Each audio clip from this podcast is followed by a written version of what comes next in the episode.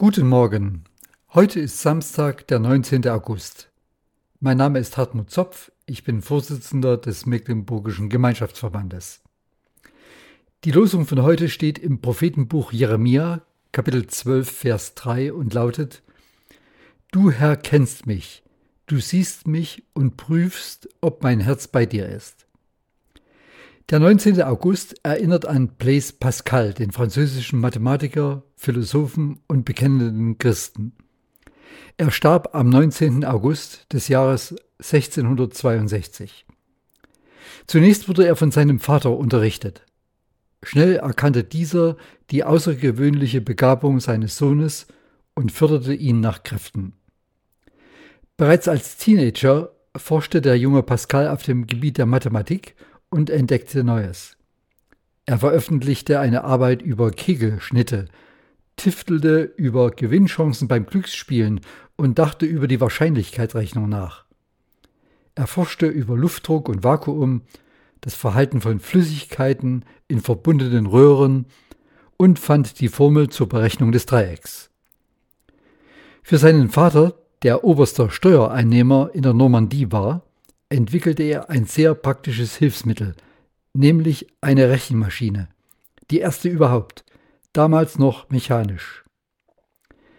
Wenig bekannt ist, dass sich dieser begabte Gelehrte mit Herz und Verstand dem christlichen Glauben verschrieben hat. Schon früh kommt er mit den Lehren des holländischen Bischofs Cornelius Jansen in Berührung.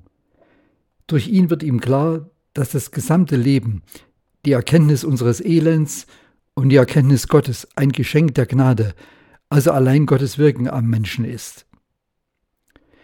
In einer, Yacht, in einer Nacht des Jahres 1654 erlebt er eine Bekehrung zu dem Gott der Bibel. Er schreibt, es ist der Gott Abrahams, Gott Isaaks, Gott Jakobs, nicht der Gott der Philosophen und Gelehrten. Er wendet sich also zu dem Gott, der sich in der Geschichte seines Volkes Israel bezeugte und der Jesus, seinen Sohn, in die Welt gesandt hat. Dadurch kann er sagen, im Herzen eines jeden Menschen gibt es eine Lehre, die nur Gott durch seinen Sohn Jesus Christus füllen kann. Pascal kommt an den Punkt, an dem auch Jeremia kam, als er mit Gott redete und sagte, wie wir es heute in der Losung lesen, Du Herr kennst mich, du siehst mich und prüfst, ob mein Herz bei dir ist. Pascal wiederholt damit das, was schon der Kirchenvater Augustin in seinen Bekenntnissen schrieb. Du hast uns, o oh Herr, zu dir hin geschaffen, und unruhig ist unser Herz, bis es Ruhe findet in dir.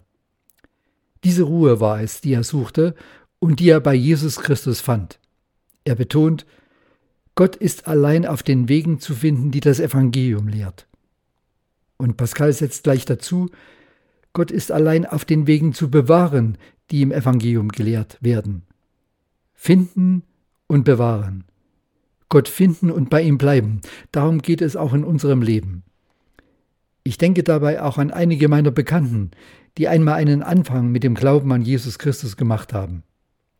Aber sie sind abgekommen, haben andere Prioritäten gesetzt, das Wort Gottes nicht mehr gelesen, die Gemeinde vernachlässigt. Eine gefährliche Sache. So bleibt der Gebetsruf Jeremias von großer Bedeutung.